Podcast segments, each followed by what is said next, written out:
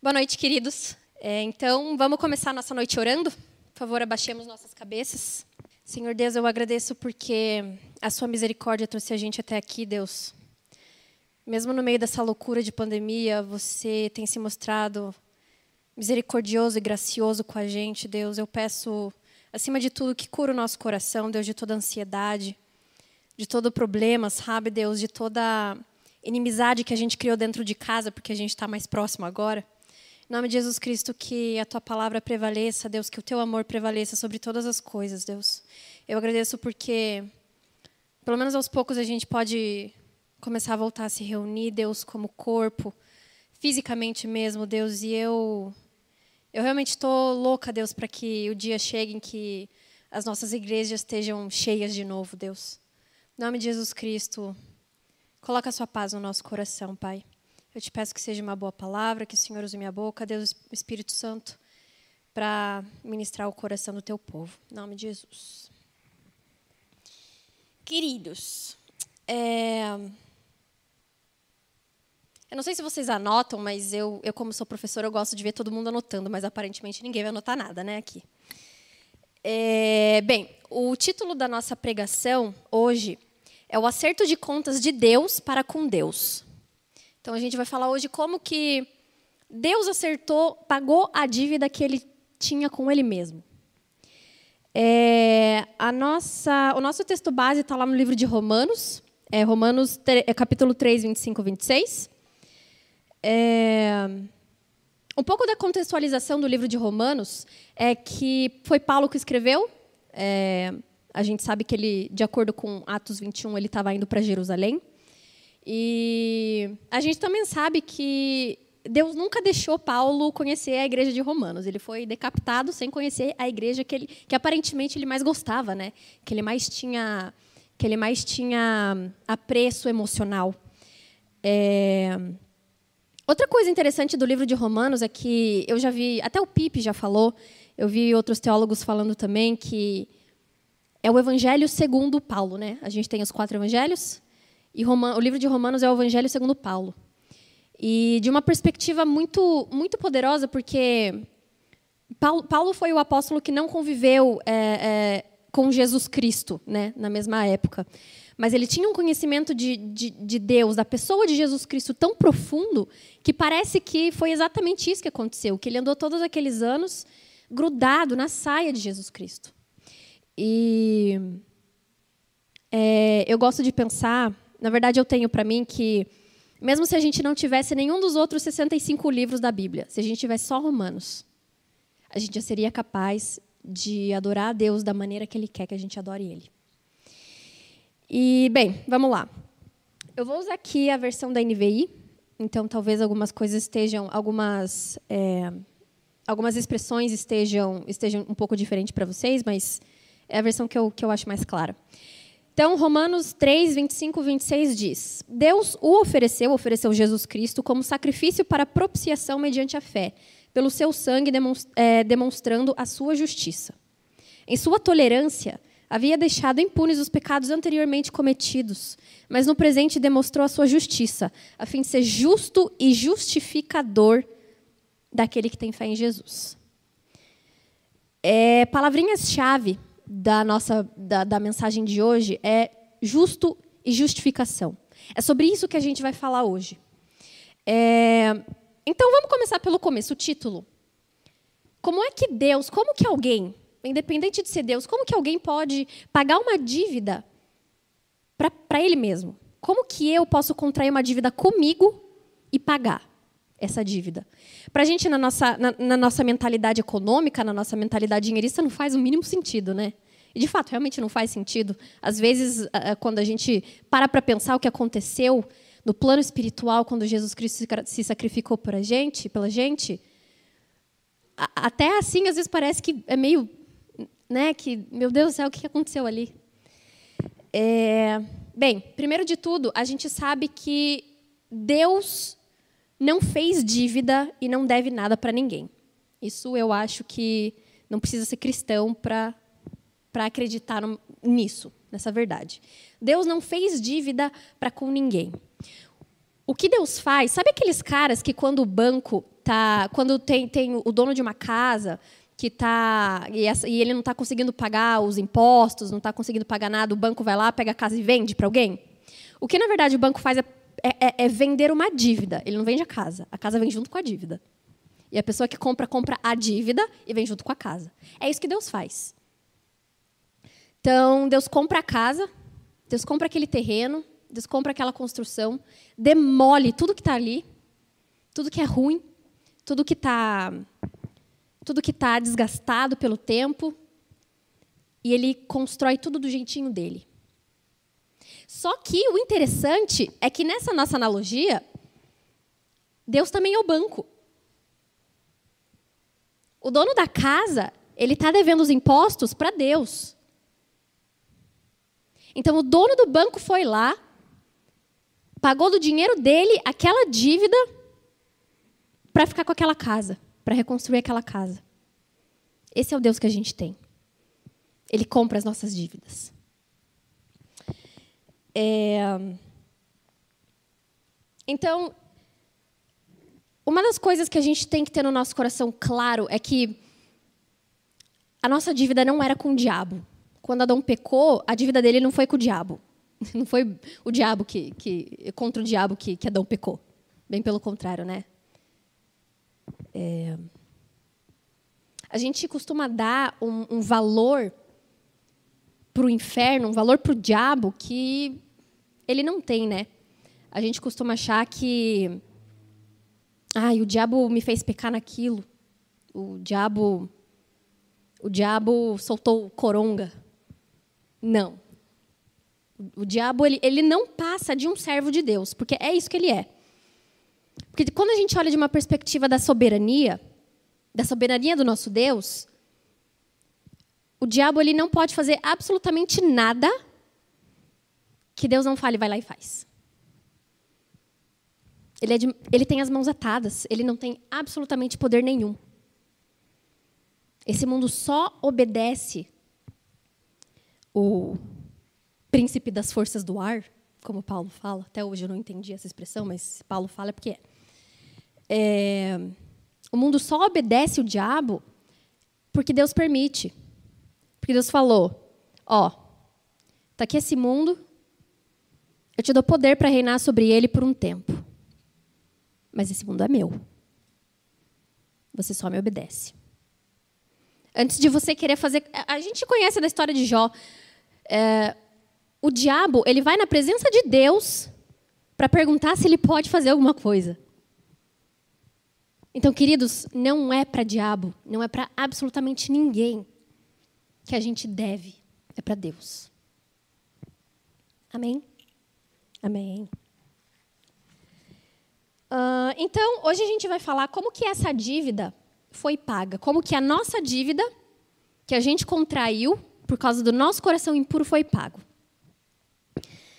Uh, bem, o nosso texto de, de, o nosso texto base de Romanos 3, ele, ele resume bastante que Deus Pai enviou seu Filho para pagar a nossa dívida, sendo santo na sua obra, obedecendo a lei e se sacrificando pela gente. Mas existe, existe uma riqueza de detalhe tão grande, só nesses dois versículos, que eu acho que vocês vão ficar sentados aqui por mais ou menos uma hora e meia. Desculpa, mas. É, existe uma riqueza tão grande de detalhe em como isso aconteceu, que, como eu falei, dá, dá, dá para fazer uma, uma, uma série de pregação de seis meses só em cima desse texto, só em cima desses dois versículos.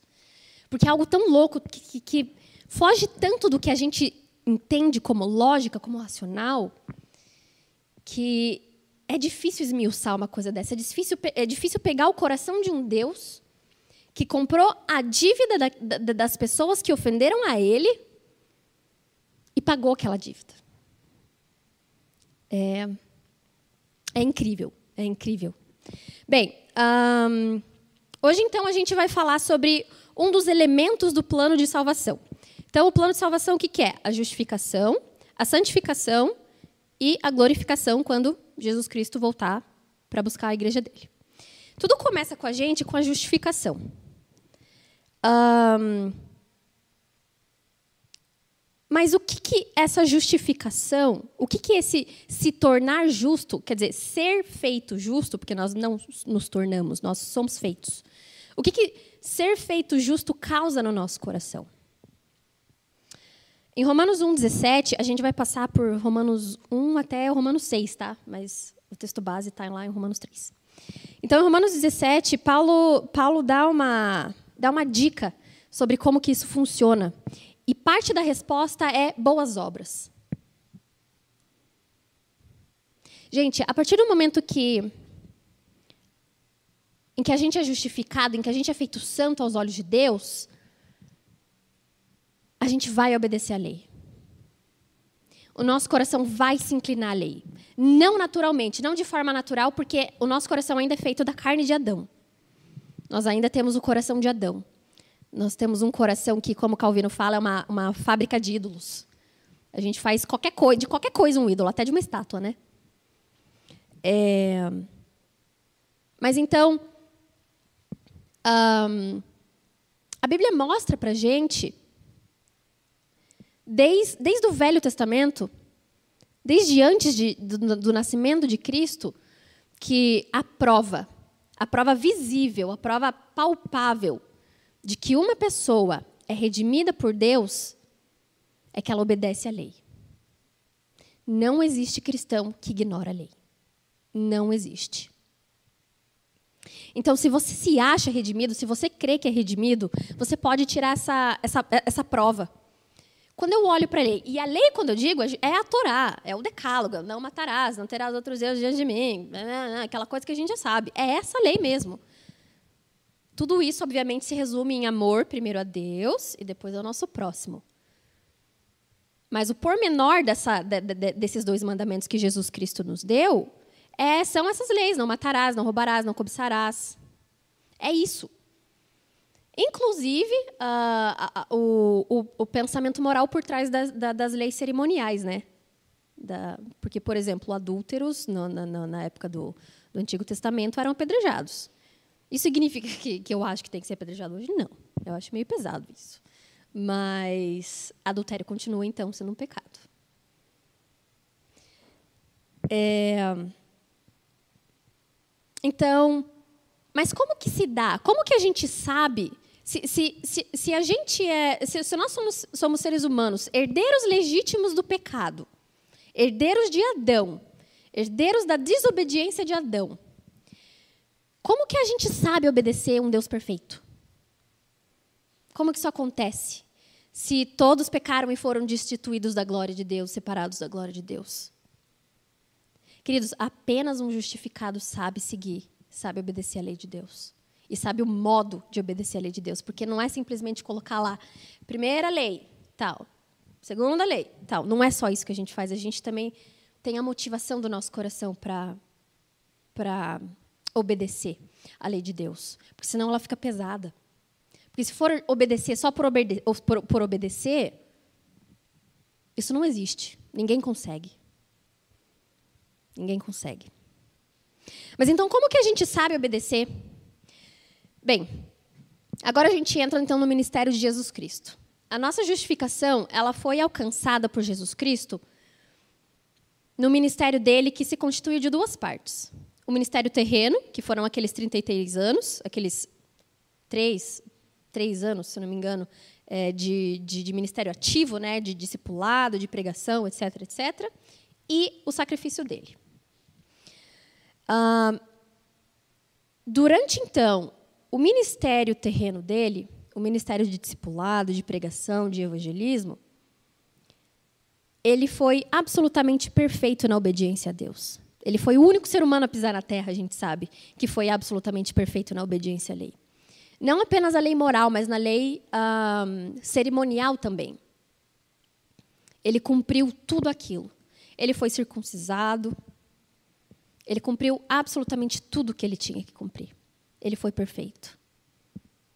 E a partir do momento em que Jesus Cristo compra você com o sangue dele, é como o livro de Jeremias, no capítulo 31, fala, que na nova aliança, Deus vai colocar a lei dele no coração do povo dele.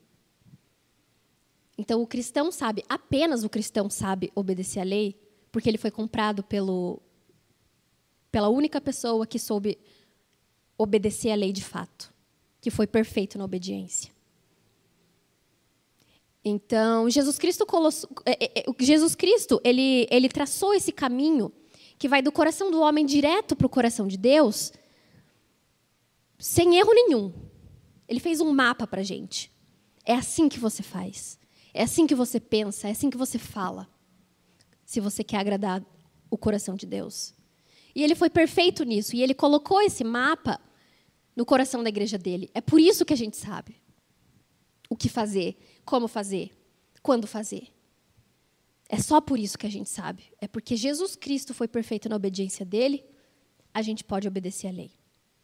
Então a gente sabe que a obediência à lei é um ponto crucial para saber se alguém, né, ou se nós somos justificados de fato.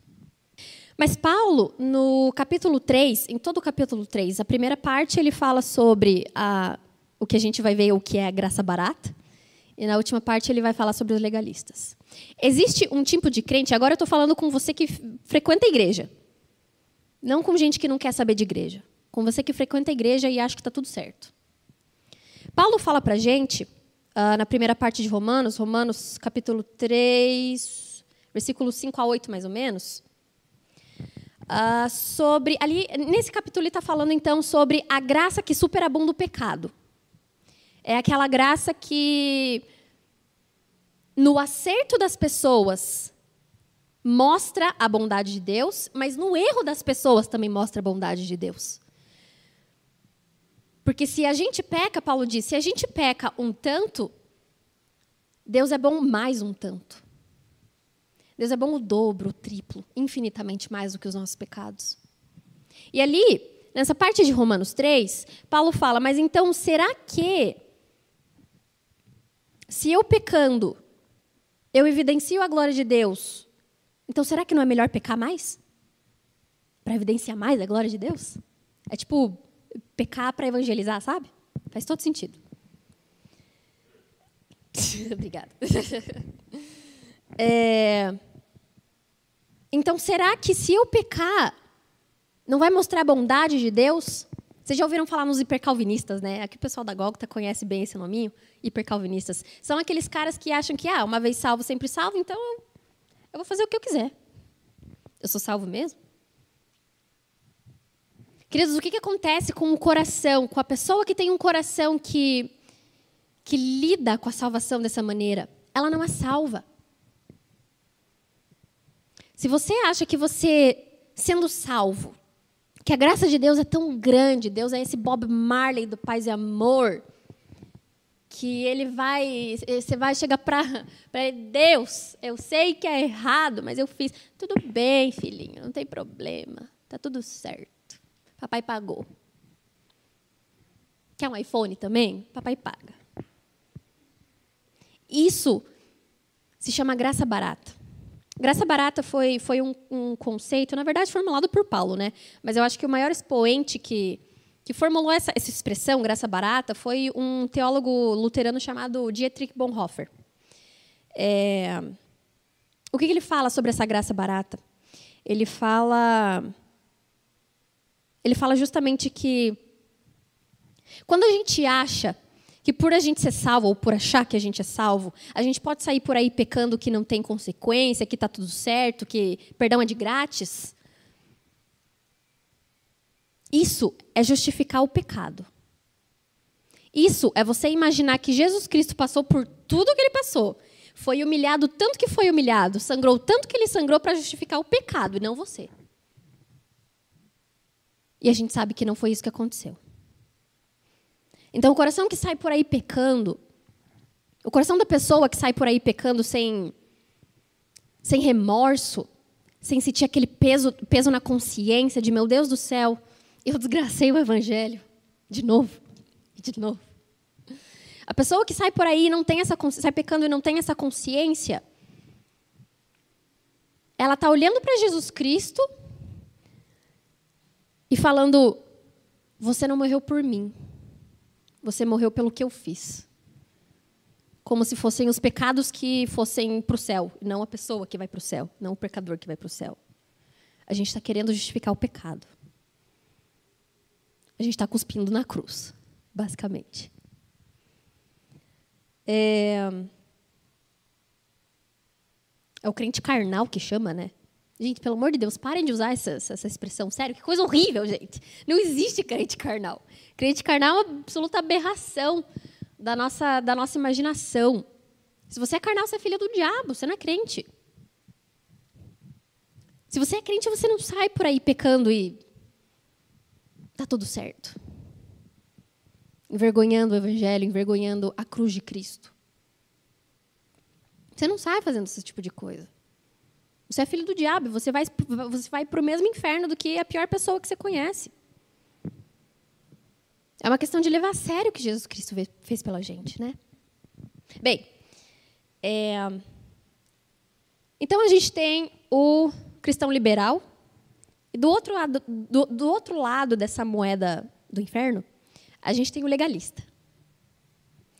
Eu, eu acho que fora crente carnal, Legalista é a expressão que eu mais ouço crente falando. E eu acho um saco, porque as pessoas elas, elas não sabem o que significa legalista. Gente, legalista não é a pessoa que obedece à lei. Todo mundo aqui tem que obedecer à lei. Seja a lei do governo, né, terrena, ou se você é cristão, a lei de Deus. Então, se, se ser legalista é obedecer à lei, somos legalistas. Mas legalista não é isso, não é a pessoa que, que, que, que obedece a lei de Deus. Para falar a verdade para vocês, legalista não é, não é nem aquela irmãzinha do coque que não se depila porque acha que é pecado. O que torna ela legalista é a intenção do coração dela. Porque o que, que o legalista faz? Vamos pensar nos fariseus mesmo, lá da, da época de Cristo, né? O que, que eles faziam? Qual, qual era a principal, a principal acusação que Jesus Cristo colocava contra eles? Vocês obedecem à lei, os caras davam dízimo até do tempero da comida. Eles amavam a lei de Moisés. Eles amavam de todo o coração a lei de Moisés. Mas eles foram as pessoas mais criticadas por Jesus Cristo. Não foram nem os cristãos liberais, nem os, né, os, os crentes liberais, no caso. Foram os fariseus. Porque eles amavam a lei de Moisés, eles conheciam a lei de Moisés.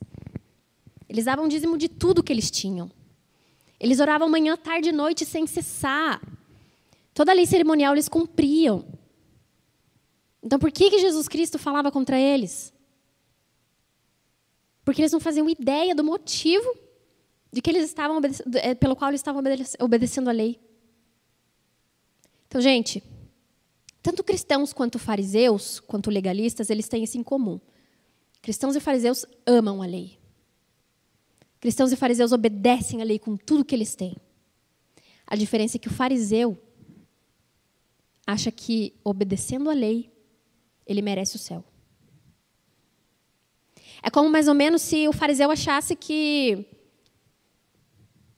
que se ele obedecesse a lei, do jeito que tinha que obedecer, Deus é que devia a ele. Deus contraiu uma dívida com ele. Ele falava: Deus, eu faço, eu honro meu pai e minha mãe. Eu não faço, eu não faço ídolo. Eu não tenho outro Deus além de você. Você é o único que eu acredito. Eu nunca roubei, eu nunca matei. Aquele papinho do nunca roubei, nunca matei. É o fariseu. Então você me deve uma vida boa. Então você me deve saúde perfeita. Então você me deve um carro. Então você me deve um lugar no céu. Eu comprei, eu mereci o meu lugar no céu porque eu, porque eu obedeci à lei. É basicamente uma idolatria, né? O fariseu ele se coloca como o senhor da lei. Ele se coloca como senhor da lei, e se colocando como senhor da lei, ele se coloca como senhor da vida dele.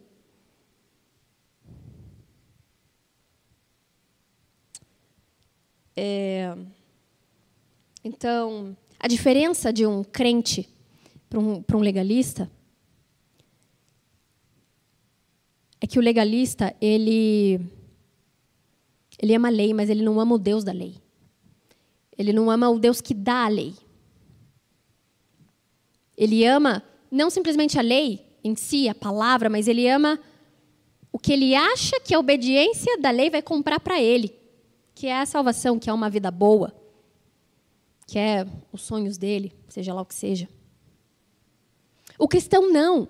O cristão sabe que ele só pode obedecer à lei porque Jesus Cristo obedeceu antes. E ele só obedece à lei por gratidão. Porque o cristão, ele, ele tem uma noção pequena, mas ele tem noção do que, que do que, que ele foi livrado. É gratidão que move o coração do crente. Absolutamente nada mais. O crente sabe, inclusive, que mesmo se Deus olhar para ele e falar, você vai para o inferno, ele tem que continuar obedecendo a lei. Porque a lei é santa, ela veio de um Deus santo. Só que Deus é tão absurdamente grandioso, tão absurdamente grandioso, que ele falou: Não, a única coisa que eu quero que você faça é crer no meu filho. E agir de, de acordo. Pronto. Você não vai mais passar a eternidade sendo cutucado pelo garfinho do capeta. Você não vai mais passar a eternidade longe de mim, longe do meu perdão e do meu amor. Sabe que eu estava lendo um livro chamado O Deus Pródigo, do, do Tim Keller. Vocês conhecem, gente? Eu acho que foram as melhores 90 páginas que eu já li na minha vida, sério. Leiam esse livro.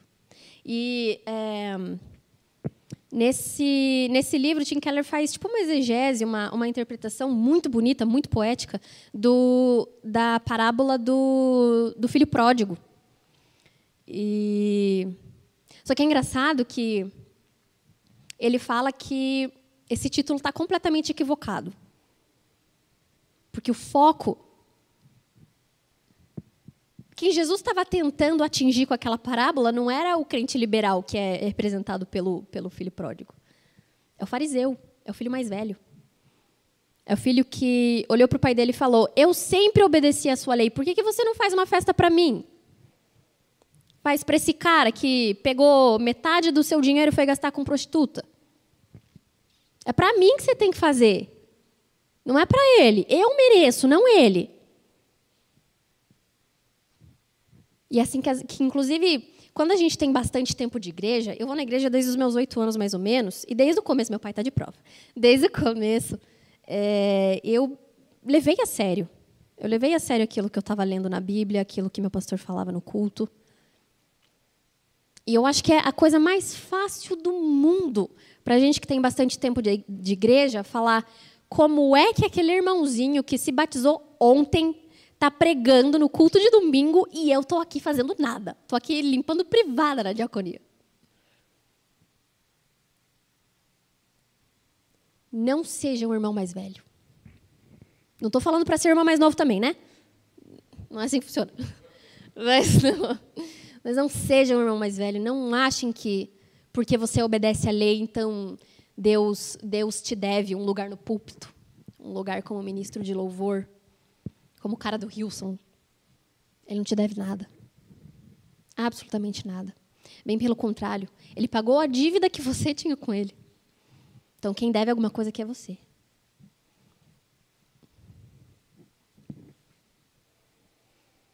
Então, basicamente, no, o coração do crente, ele sabe que a obediência à lei, ela não é a causa da justificação. A gente não, não é justificado porque a gente obedece à lei.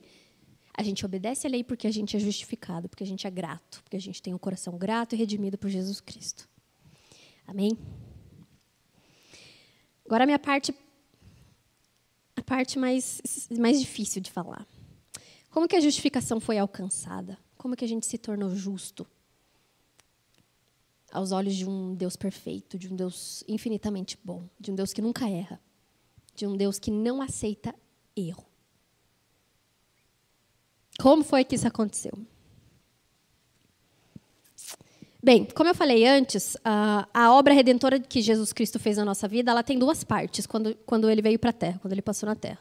A obra dele nos 33 anos de vida e o sacrifício na cruz. Agora, vamos imaginar que a nossa salvação fosse simplesmente alcançada só pela morte de Jesus Cristo. Ele não precisava ter esse ministério e fazer toda a coisa que ele fez. Porque afinal, se é para alguém morrer, morreu e pronto, né? Tipo, para que ficar aqui na Terra fazendo hora, passeando?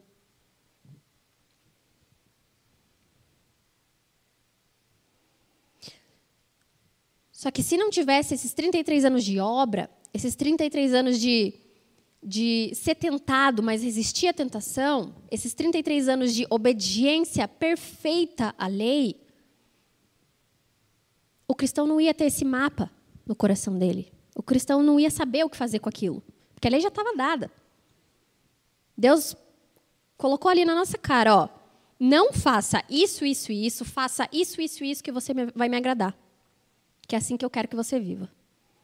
Só que a gente não sabe como fazer por nós mesmos. Então, se a gente não tivesse tido um guia em Jesus Cristo, um guia perfeito, a gente não ia saber né, o que fazer.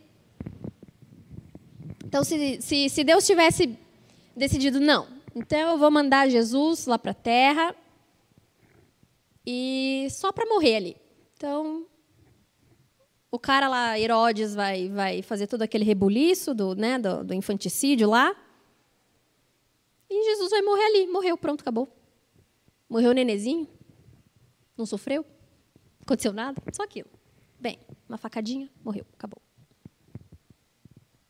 Mas que propósito que tem essa morte se Jesus Cristo não não provou que ele era o Cordeiro de Deus? Porque é para isso que a obra dele serve. É para mostrar para a gente o que fazer com a lei.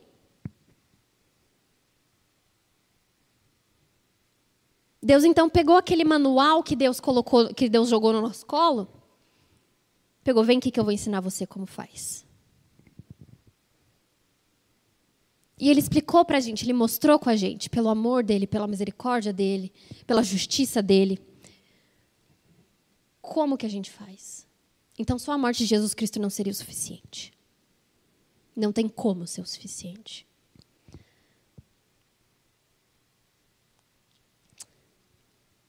Mas então, vamos imaginar agora que só a vida de Jesus Cristo já salvasse a gente, só a obra dele já salvasse a gente. Não precisava morrer. Porque afinal foi um final meio trágico, né? É, não foi o final, na verdade, né? Foi um quase final meio trágico. Putz, o cara teve que passar décadas sabendo que ele ia passar por tudo aquilo. Sabendo que ele ia ter que, que lutar contra a tentação e ser perfeito pelo resto da vida dele. Mas era só aquilo. É tipo como se Jesus, é o que os espíritas gostam de, de o que os espíritas creem que Jesus Cristo era, né? Um, um padrão moral para gente. Então Jesus Cristo veio, foi legal, matou a fome de um bando de mendigo, curou umas pessoas aqui, umas pessoas ali. Foi isso. Se ele tivesse morrido lá no cantinho, com os discípulos dele,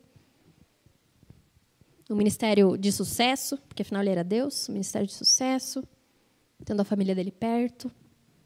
Por que, que não, não dá para ser assim, né? Porque que Deus quis que acontecesse, que Jesus Cristo, que o próprio Filho passasse por tudo aquilo que ele passou, naquelas horas, naquelas horas absolutamente agonizantes do final da, da, da vida terrena de Jesus Cristo. Tenham uma coisa em mente. Escrevam isso, tatuem na cabeça, na testa de vocês, para sempre que olharem para o espelho vocês lembrarem isso. Não existe perdão gratuito. Perdão custa caro. E a gente não precisa, na verdade, nem olhar para Deus, para o relacionamento de Deus com a gente, para ver essa dinâmica do custo do perdão, do preço do perdão. Quem aqui já, né, sei lá, mentiu sobre, sobre alguém, já caluniou alguém, já difamou alguém, já desobedeceu o pai e a mãe? A partir do momento em que você peca contra mim e eu perdoo você, quando eu perdoo você, o que, eu estou falando? Estou olhando para você e falando: eu tiro a culpa de você e eu boto a culpa em mim. Eu tiro o peso, eu tiro o remorso que você deveria ter como pecador, mas eu tiro isso do seu coração e eu coloco no meu. Eu agora sou culpado por ter me ofendido. Eu sou responsável por isso. Não mais você. Fique em paz. E foi isso que Jesus Cristo fez com a gente. Foi isso. A diferença é que Jesus Cristo não perdoa simplesmente uma mentirinha, uma difamaçãozinha, né? uma desobediênciazinha ao pai. Ele perdoou assassinato. Ele perdoou estupro. Ele perdoou adultério. Ele perdoou o torturador. E a gente, na verdade, não precisa nem ir longe, né? Se a gente pegar os pensamentos dos, últimos dez minutos, quantos pensamentos horríveis a gente não teve?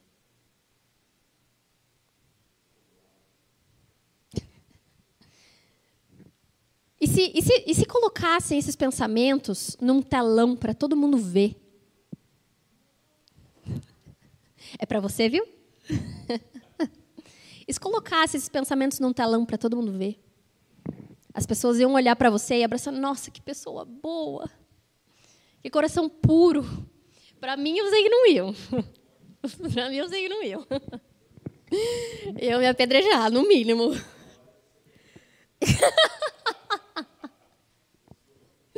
censuradíssimo lá, né? Gente, esses pensamentos que a gente tem, dia após dia, segundo após segundo, eles têm o mesmo peso. O mesmo peso de um estuprador, de um pedófilo. O mesmo peso. Você não é diferente dele. Porque lembra que Jesus Cristo ele quebra essa barreira de de, ah, e se você for lá e, e, e, e transar com, a, com uma menininha que, que não é sua esposa, isso é pecado. Não, Jesus Cristo fala, queridos, se você olhar para aquela mulher que não é sua e desejar, você cometeu adultério. Você é culpado. Se aquele irmãozinho endemoniado da igreja que fica enchendo seu saco, se você tiver ódio por ele, você assassinou ele. Então não foi pouca coisa que Jesus Cristo perdoou.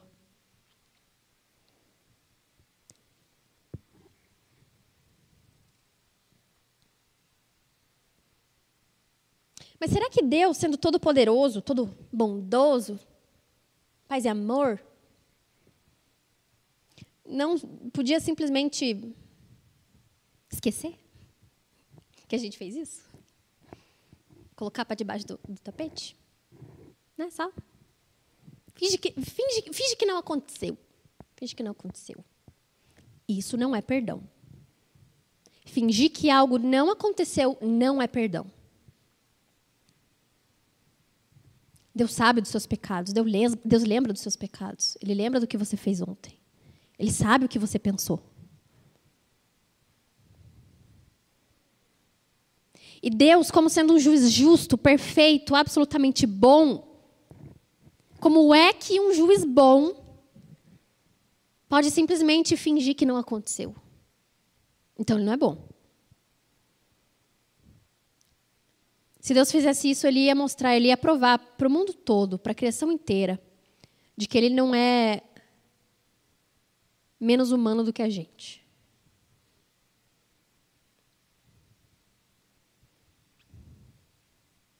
Sabe que Esses dias eu estava conversando com um amigo meu que é ateu.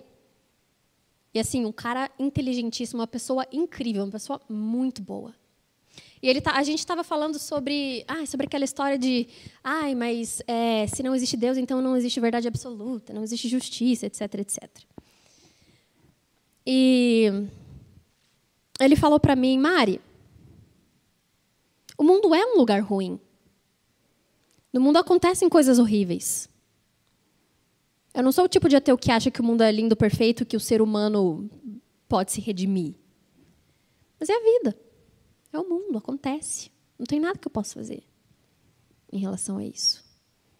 E ninguém nunca vai pagar por pecado de ninguém.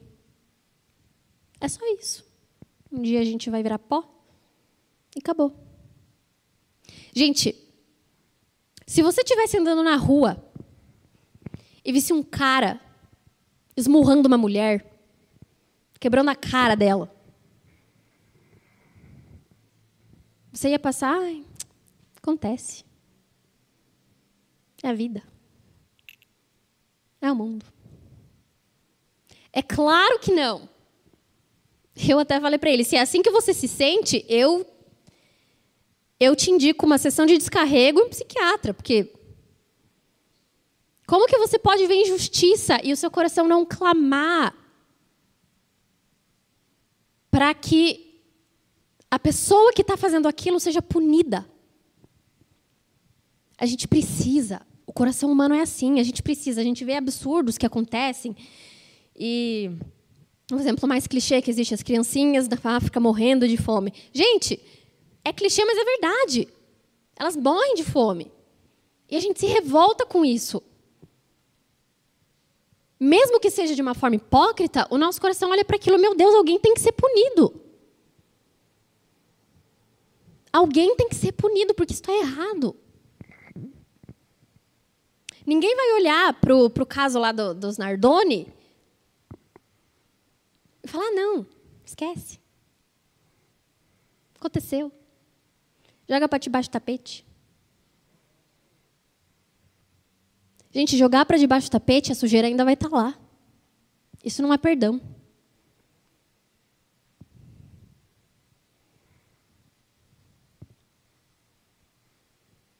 Então, alguém tinha que pagar pelos erros. Alguém tinha que pagar. Porque a justiça perfeita ela exige que alguém seja punido. Não existe justiça sem punição.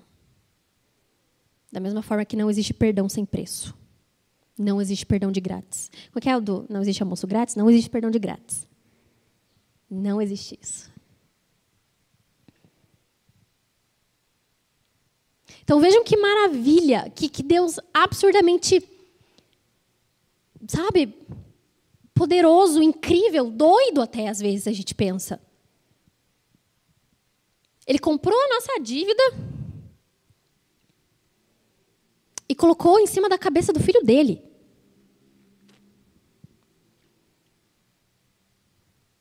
O filho dele veio para a terra, ele passou o ministério dele se santificando, lutando contra o pecado, curando, perdoando,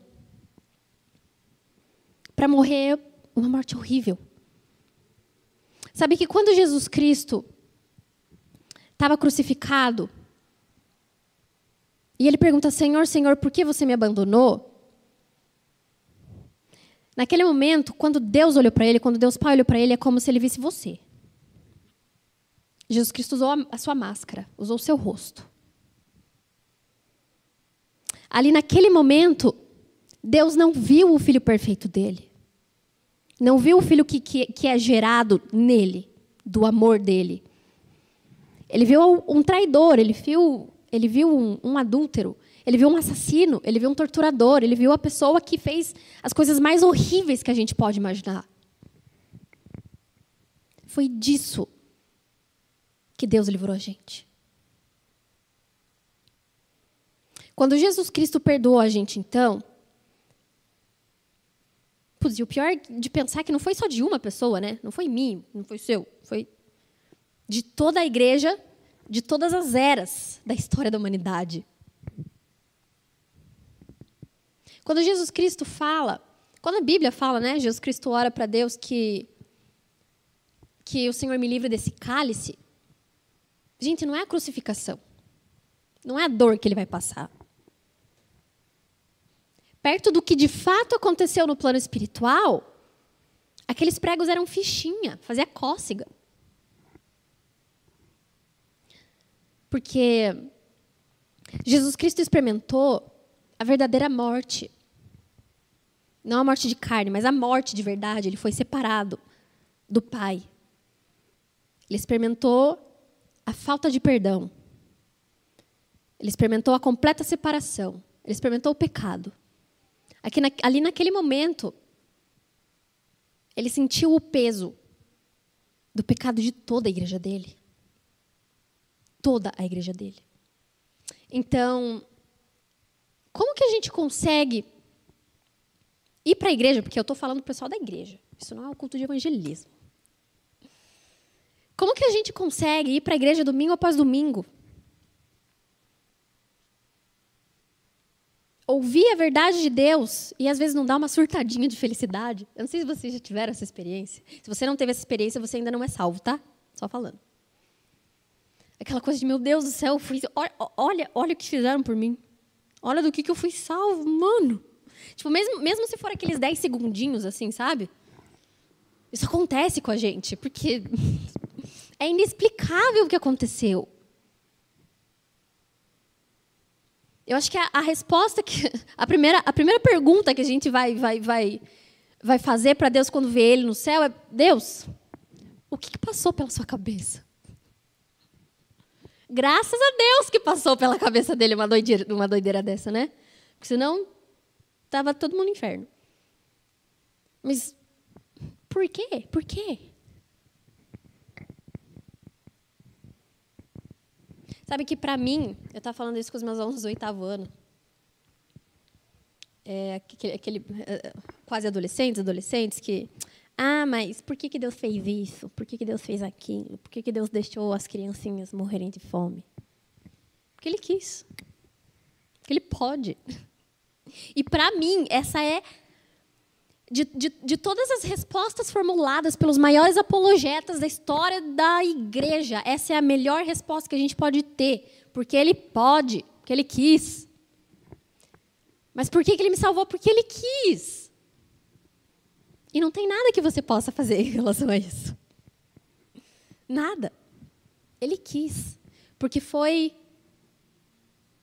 Foi do coração dele. Não existe absolutamente nada em você que atrai a atenção dele. Não existe, não existe absolutamente nada em Paulo, no apóstolo Paulo, que atraísse o coração de Deus para Paulo. Paulo era um assassino de cristãos. Paulo perseguia o próprio Jesus Cristo. Mas Deus foi lá e falou: Não. Eu vou usar você. Eu vou salvar você dessa vida horrenda de legalismo, de farisaísmo. E você vai entender o verdadeiro motivo pelo qual se deve obedecer à lei.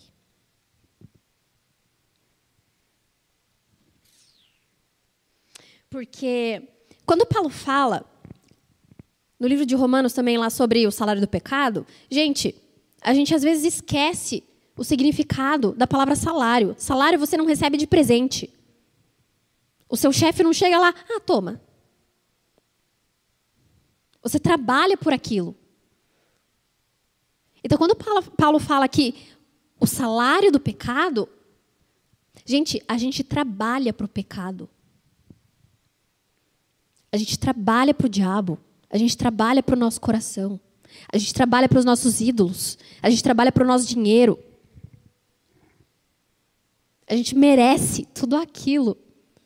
Todas as consequências, tanto terrenas quanto espirituais, que vêm com aquilo. Mas quando Jesus Cristo perdoou a gente, ele falou: não, esse salário quem vai receber sou eu. Eu vou livrar você disso. E porque eu sou muito bonzinho, eu ainda vou te dar um presente. Você vai passar a eternidade comigo. Você vai passar a eternidade no melhor lugar possível da existência.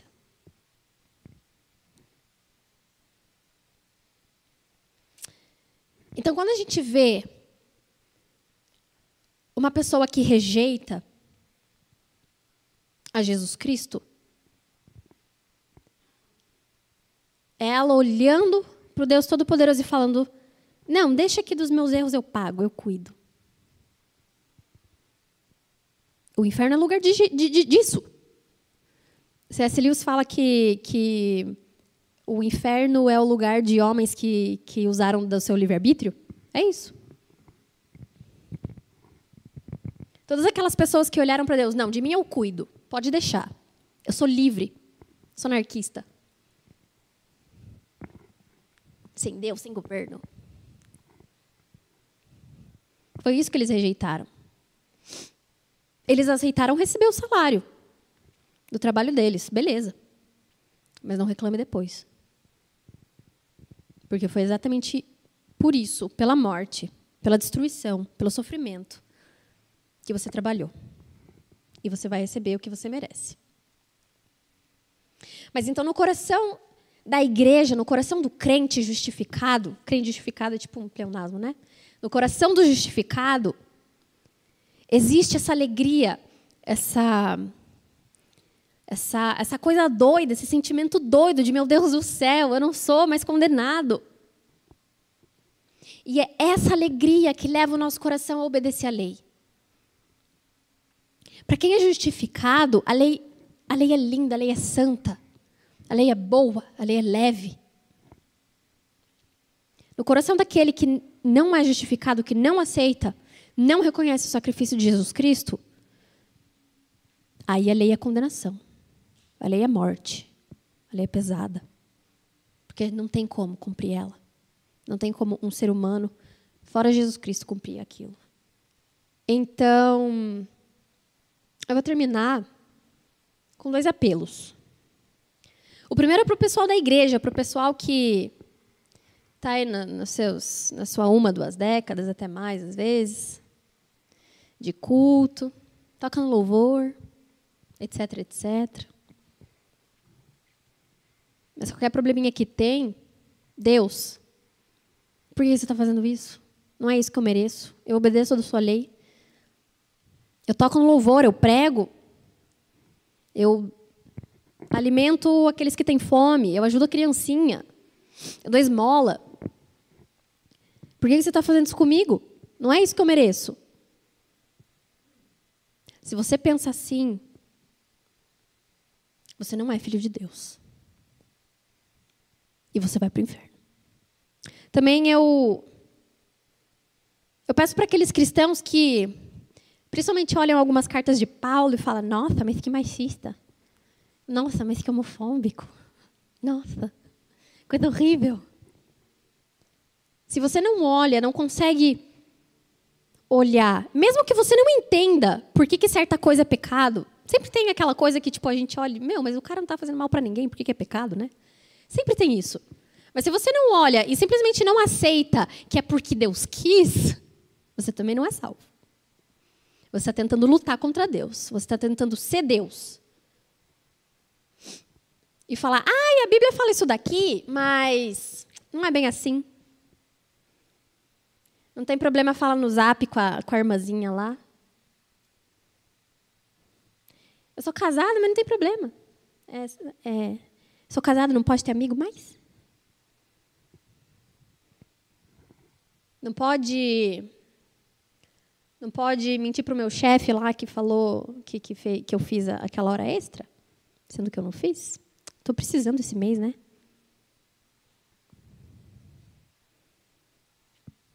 Ainda dá tempo de chegar em casa e orar por perdão. E para que Jesus Cristo mande aquela vozinha que incomoda a gente, ó. Está errado.